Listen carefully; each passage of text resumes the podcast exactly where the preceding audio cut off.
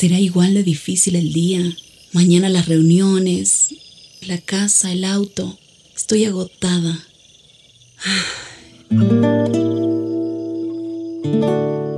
No importa cuántas cosas me hayan angustiado hoy. Me acercaré a Él porque Él tiene descanso para mi alma y mi mente. Cuando mi corazón está tranquilo, puedo escuchar su voz en quietud y confianza. Mi fortaleza está en descansar en Dios. Ven a descansar.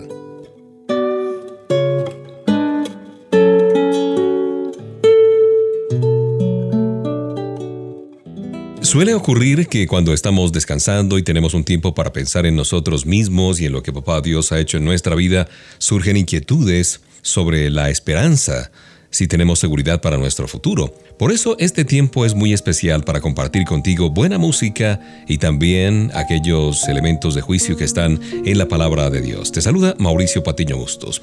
Y la pregunta al principio de este tiempo de reunión con HCJB, ven a descansar, es, ¿estás tú consciente que Papá Dios sabe exactamente dónde estás tú y qué hay sobre el mañana? Dios está tan consciente de lo que harás en cualquier tiempo, en una mañana cualquiera o de aquí a cinco años, o quizás en el mismo instante en que estamos aquí haciéndonos compañía.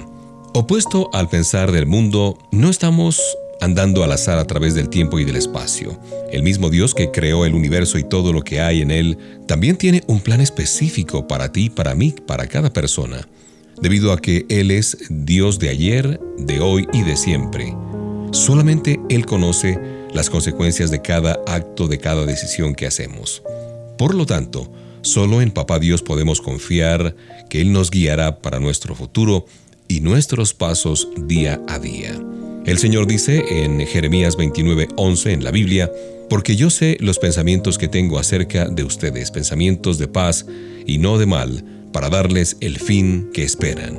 Estas dos cosas, la esperanza y la expectativa de un futuro brillante, son muy escasas en estos días, hoy por hoy. Sin embargo, tenemos la seguridad del Dios Todopoderoso de que ya tiene un plan para proveernos a ti y a mí esa esperanza y esa expectativa de vida. En Cristo Jesús, la esperanza de nuestro futuro eterno está asegurada. Si le hemos aceptado como nuestro Señor y Salvador, pues no tenemos por qué preocuparnos sobre nuestra vida después de la muerte. Por otro lado, Papá Dios continúa interesado íntimamente en nuestro diario vivir. Inclúyelo en tus decisiones. Solo Él conoce cómo llegar a ese lugar donde desea que estemos. De modo que el reto para hoy, mientras suena la música, es buscar la dirección de Papá Dios.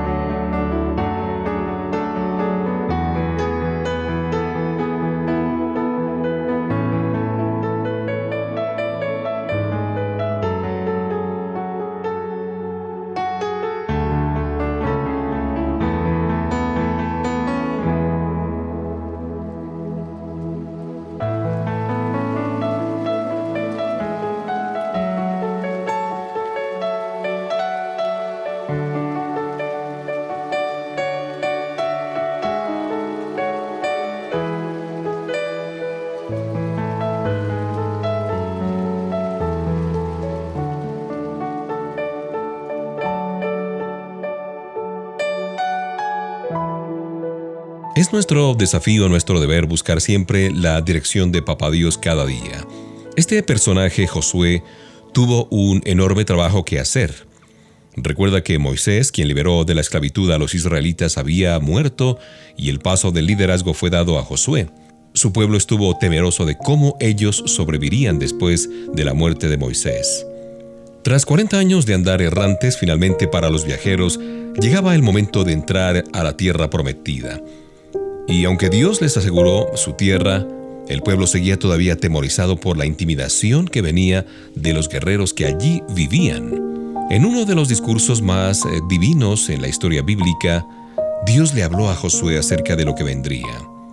Tres veces en Josué 1, 1.9 lo instruye a ser fuerte y valiente, cualidades que por lo general son bien difíciles de mantener. Nosotros también podemos mantenernos fuertes contra un mundo aterrador cuando seguimos los principios dados a Josué. Primero, meditar y obedecer la palabra de Dios.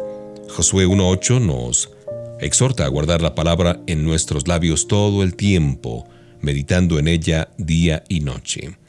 Reclamar las promesas de Dios.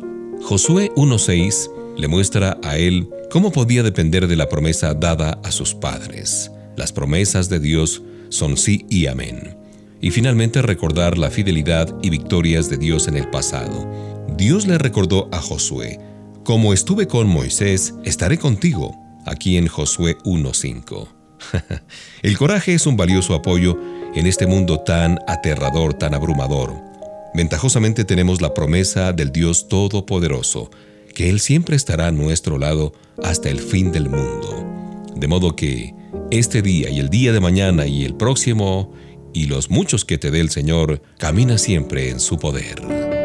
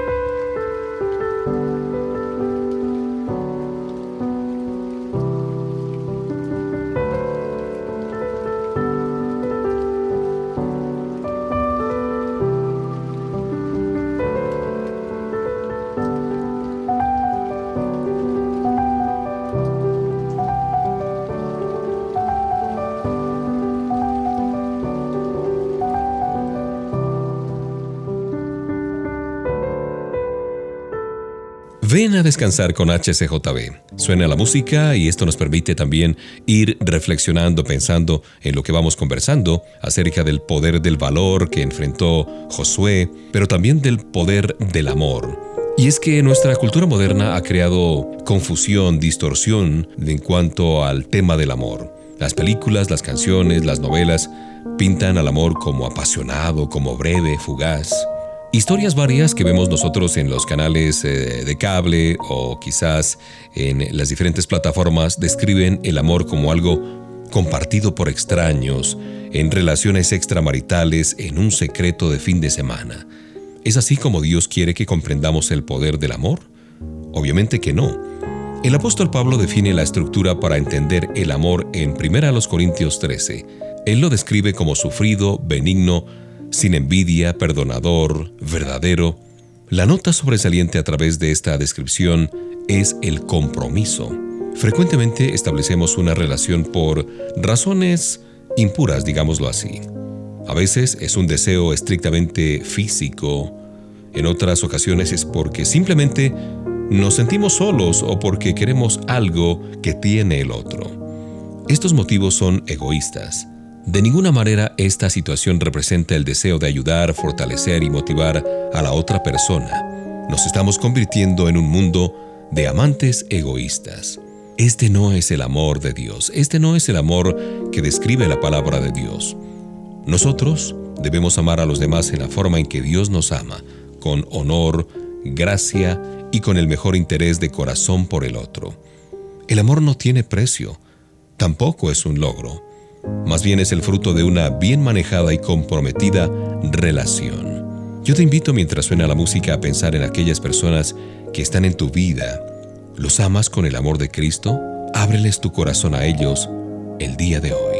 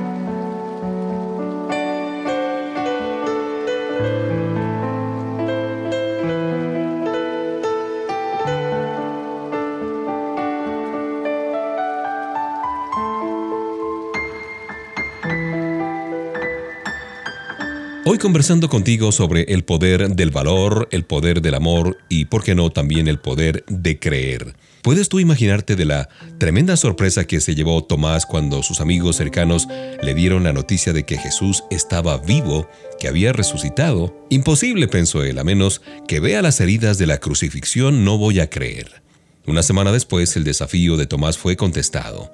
Mientras se reunían en un cuarto cerrado, los discípulos fueron sorprendidos por la aparición de Jesús. Él fue directo a Tomás y le ofreció la oportunidad de ver las heridas en sus manos y en su costado. Inmediatamente Tomás hizo una confesión. Señor mío y Dios mío. Esta historia puede ser conocida para ti. Sin embargo, revisemos rápidamente dos puntos que con frecuencia de pronto se pasan por alto. Primero, tan pronto como Jesús apareció, Él fue donde Tomás y le ofreció las evidencias que había pedido. Y aunque Jesús no estuvo físicamente en el cuarto cuando Tomás hizo esta declaración o esta demanda, es obvio que Jesús estuvo consciente de su comentario o conocía lo que él había dicho. Claramente vemos aquí que el Señor conoce nuestras necesidades y escucha nuestros pedidos, aun cuando no lo veamos. Segundo, Tomás no pudo creer hasta que pusiera su dedo dentro de las heridas de Jesús. Sin embargo, cuando fue confrontado con el Señor, Tomás no lo tocó antes de afirmar su fe. Simplemente ver al Señor resucitado fue más que suficiente para convencer a este Tomás incrédulo. ¿Qué puede estar obstruyendo tu fe en este momento, en este tiempo, en esta semana? ¿Serán algunas preguntas sin respuesta? Ora al Señor para que revele esa área específica de tu vida en la cual tú no puedes creer en las promesas de Dios.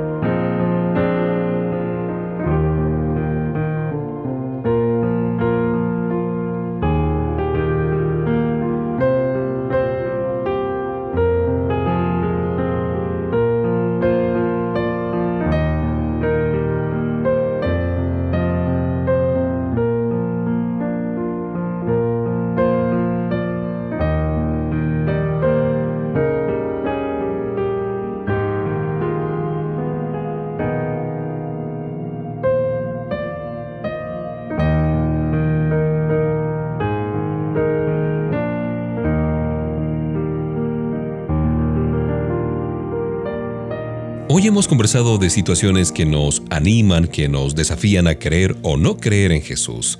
A Jesús nos referimos frecuentemente como nuestro Salvador, como Mesías, como Cristo, como sumo sacerdote, en fin, solo para mencionar algunos títulos que Él tiene. La más importante y precisa descripción de Jesús es una que por lo general no entendemos. Jesús es Dios. Decimos Jesús es el Señor, pero ¿qué significa eso? Si Jesús no fuera totalmente Dios, entonces sería algo eh, inexacto asignarle un total señorío y soberanía. La Biblia, la palabra de Dios, claramente nos muestra que Jesús es totalmente Dios. En Juan 1, 1.5 vemos que Jesús está presente en la creación y que es uno con el Creador. Todo lo que existe en el universo llegó a ser hecho por medio de Jesús. Él es la palabra que estuvo presente desde el principio, de acuerdo a lo que dice Juan 1.14. Jesús mismo habló de la completa unidad y armonía que él compartía con su Padre. En Juan 10.30 dice, Yo y el Padre uno somos.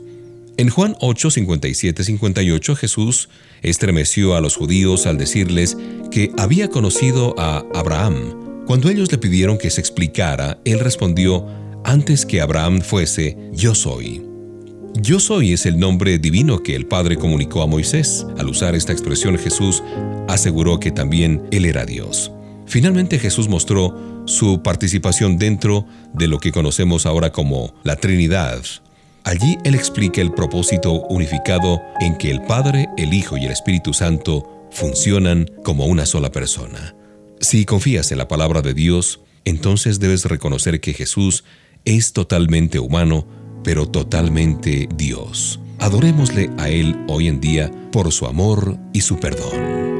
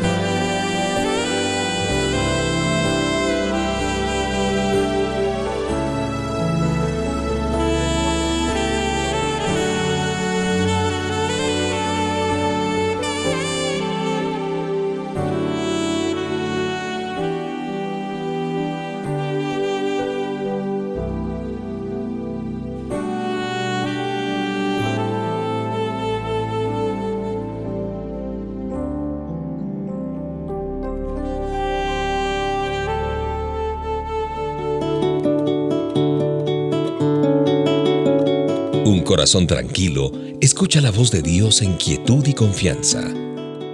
Ven a descansar.